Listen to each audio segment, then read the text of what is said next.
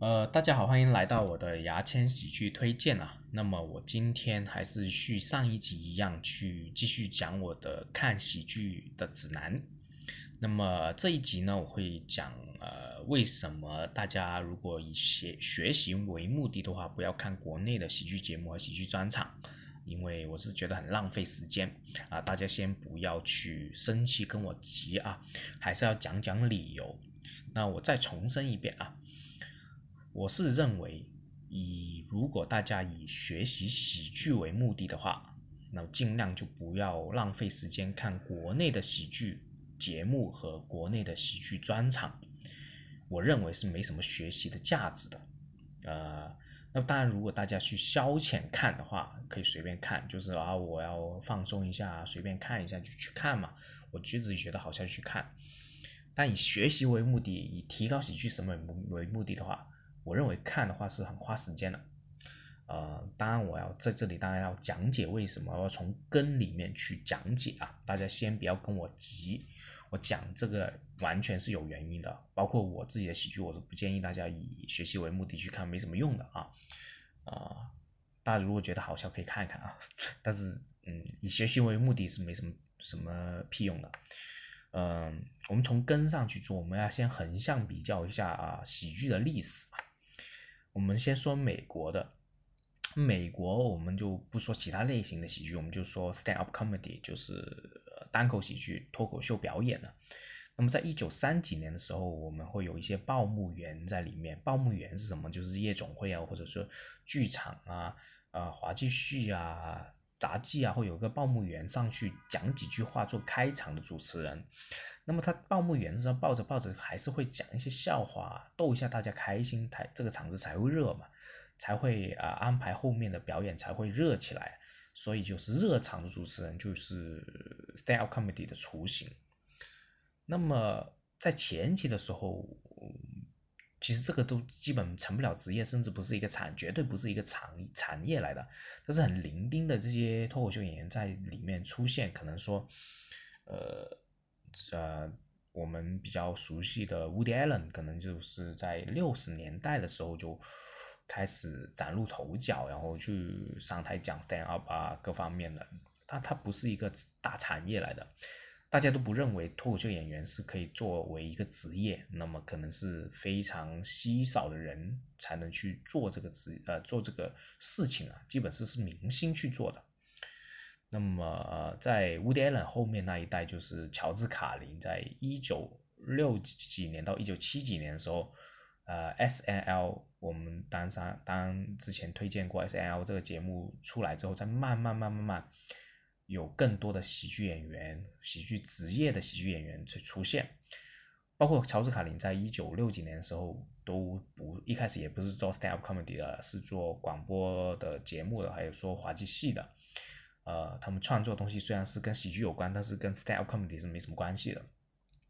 而且当年啊，大家也看过一些美剧，当年是连脏话也不能说了，stand up comedy 说脏话是要被抓的啊。所以他们经过从一九三几年到现在二零二零年，整个那么多年，差不多一百年的一个发展，才发展到现在。那么可能以前。你要想想同同一个语语言你去发展，那么前期可能他写了一百多一百年的一个笑话的话，很多笑话都写过了，对不对？那么你要逼的其他人不能写这种笑话，就越逼越越这个类型越奇怪啊，类型越多啊，种类越多啊，啊，喜剧的产业越来越丰富啊，更完整了，所以他们是已经这个产业已经很成熟了，那么它呈现的作品来说就比较成熟。那么可观性比较大，所以你看的这种喜剧就，那那还有它是竞争大嘛？呃，美国的竞争大，它真的是崭露头角，真的上了电视做了专场，呃，特别是出名的喜剧演员，他看的他的那些内容啊，那就黄金内容了，就是学习的那种浓度就很大了，很强大了。所以说，看美国的喜剧专场是学习价值很大的，特别是大师和一线的喜剧演员。即使你觉得它不好笑，你也可以看看。那我们又开始讲横向比较另外一个国家，就是日本了。我经常推荐日本搞笑艺人嘛。日本是从什么时候开始呢？也是从，呃，从美国文化进来，黑船事件进来之后，就慢慢慢慢开始发展喜剧了。而且它喜剧发展是其实是跟美国一九三几年差不多同时间。那么战前他也有做喜剧，那么战后开始呃也是注重这个文化的一些发展，也开始去做喜剧。在吉本啊，就是我们经常听见的日本的吉本，其实已经是一百多年的一个喜剧公司了，也是有一百多年的一个发展。那你想想看，这个发展到。发展一百多年的喜剧，而且是整个文化城市没有断的，一代传一代，一代传一代，呃，然后竞争又大。我刚刚也之前也提过很多次，比如说 M1 的一个比赛，两三千组比一个前八才能进决赛，你才能在电视上看见他。你可想而知，上了电视做了参加节目这种搞笑艺人，他的能力是有多强，竞争有多大，还有他们的文呃喜剧的一些经验传承。就成熟的不得了了，那你去看肯定有收获了。那韩国那些我不了解啊，反正我就讲这两个国家，那你可以看这个喜剧，很很多东西学了，你的呃看喜剧浓度就这种学习浓度就大。好，我们再看一看我刚刚讲的，为什么说浪费时间是一个很过分的语言呃话啊？这个判评判为什么中国的喜剧是浪费时间呢？是因为它发展的时间，我们就是改革开放之后才开始发展。而且呢，你要想想这个言论的这个控制啊，包括我现在在录音，我只是发到群里面，可能都大家不一定听得到。这么多的一个限制的话，又是时间那么短，那它呈现出来的产品，喜剧产品肯定是很普通的啦，对不对？它的呃学习浓度就小了，那它不是不好笑，肯定是好笑。那它可能一个小时有五分钟好笑，那就很了不起了。这是第一点，是历史原因和政策原因令到你这个呃看喜剧的一个学习浓度小。第二个原因就是，虽然说我们改革开放三四十年啊开始发展有机会发展喜剧，但是这里又说但是，你真正带喜剧有产业，我们说 stand up comedy 啊美式喜剧的呃传入中国或者相声崛起，也是在十几年之内的时间。但是就十几年，你出来了什么人才呢？是不是？你最好的可能说，呃，效果这些人，你真的是觉得他们优秀到哪里去吗？包括我啦，优秀到哪里去呢？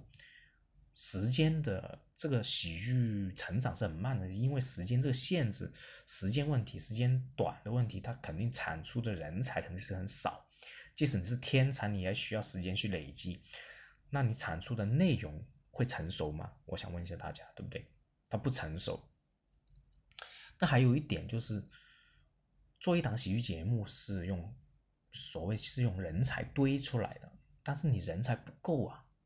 你做过超过十年的喜剧人才不够啊！你超过十年又要在十年里面找最优秀那几个也不够啊！那可能说整个公司就两三个、四五个去堆起来，那你呈现的节目会好到哪里去呢？对不对？这不是说鄙视谁的问题，是我知道做喜剧有多难，所以我知道它呈现出来产品肯定是不那么成熟的。但如果说你以学习为目的去看的话，那你可能看一个小时哦，那你收获了五分钟有价值的东西。